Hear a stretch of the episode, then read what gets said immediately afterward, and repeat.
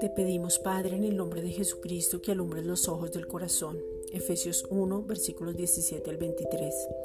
Y desde allí podamos permanecer perfectos en unidad, conociendo quiénes somos. Juan 17, 23 teniendo claro el privilegio que nos ha sido colocándonos en el ministerio de la reconciliación, 2 Corintios 4.1, mostrándonos la paternidad, el gozo, la paz, el amor, que todo el fruto del Espíritu se manifieste sobre nuestras vidas.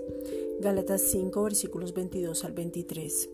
Y podamos con tu amor llevar personas a Cristo, que veamos la condición en la que se encuentran, que veamos una oportunidad para predicar en cada circunstancia, que marquemos la diferencia que para que puedan ver las abundantes riquezas de tu gloria, que toda opresión sea quitada, que puedan gozarse en la verdadera libertad que es Cristo. Juan 8:32. Que se vean como tú los ves, que la identidad sea clara, que sepan quiénes son, un espíritu que tienen un alma y viven en un cuerpo. Efesios 1:18.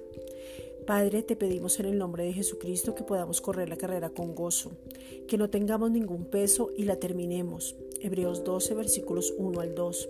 Que no desmayemos, que recobremos fuerzas, que no nos miremos a nosotros mismos, sino por el contrario veamos solo a Cristo que los ojos sean puestos únicamente en Cristo y nos des espíritu de sabiduría y revelación, espíritu de gracia y oración, espíritu de sabiduría y de inteligencia, espíritu de consejo y de poder, espíritu de conocimiento y de adoración al Señor.